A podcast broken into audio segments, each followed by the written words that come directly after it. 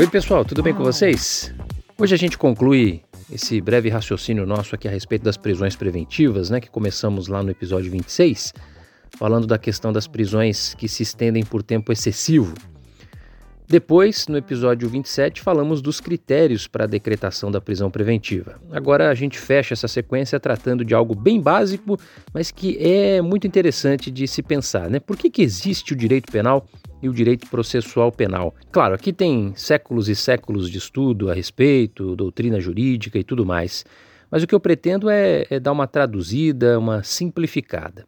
Então é o seguinte: existem certas condutas que as pessoas têm que acabam prejudicando o direito de um terceiro. Né? Se você atrasar um boleto, provavelmente vai pagar multa.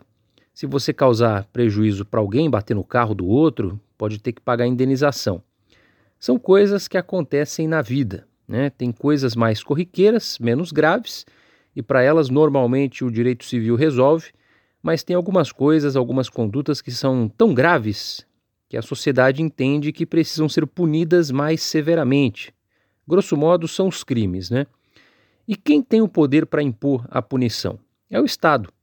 E as leis penais dão legitimidade a esse poder punitivo do Estado. Mas não só legitimidade, as leis dão limites ao poder punitivo do Estado. Então, lá no Código Penal, se você for ler, tem a descrição da conduta e, na sequência, o tempo e o tipo de pena. Por exemplo, artigo 121, matar alguém, pena, reclusão de 6 a 20 anos. É mais ou menos esse o raciocínio. E o processo penal? O processo penal serve para quê? Né? Bom, o direito penal diz que o Estado pode punir gravemente algumas condutas, mas entre o crime ocorrer e o Estado punir, existem regras, existe uma sequência de atos que o Estado precisa obedecer para que o próprio Estado possa punir aquela pessoa que é acusada de um crime.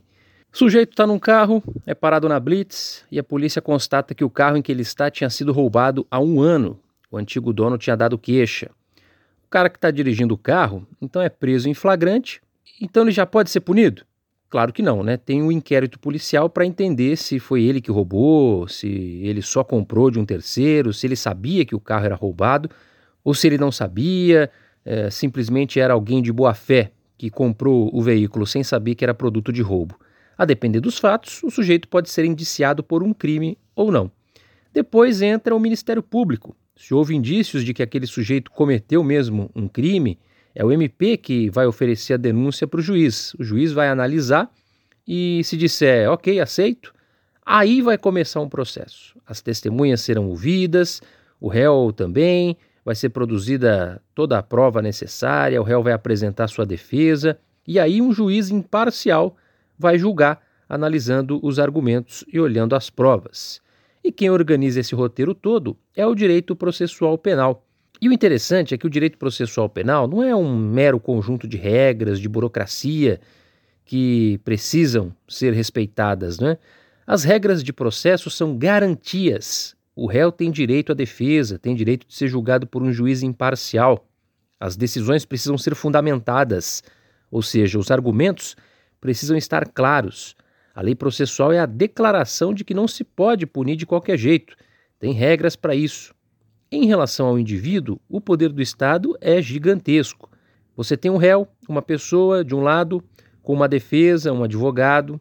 Do outro lado, tem a polícia, tem o MP e tem o juiz, que deve ser imparcial. De um lado, uma pessoa e de outro, o aparato estatal. Claro, é, se o sujeito cometeu crime, tem que ser punido e cumprir a pena, sem dúvida nenhuma. Mas para saber se o sujeito cometeu mesmo um crime, o Estado precisa obedecer regras para punir. O Estado precisa obedecer regras para definir a forma de cumprimento de pena. O Estado tem que obedecer às regras do jogo. Assim, o direito penal e o direito processual penal, mais do que dizerem que o Estado pode punir alguém, dizem como, quando e se o Estado pode punir alguém. São limites ao poder punitivo do Estado.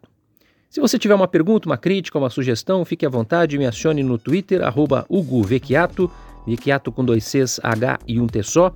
Pode me adicionar no LinkedIn também e acesse hugovecchiato.wordpress.com. Grande abraço!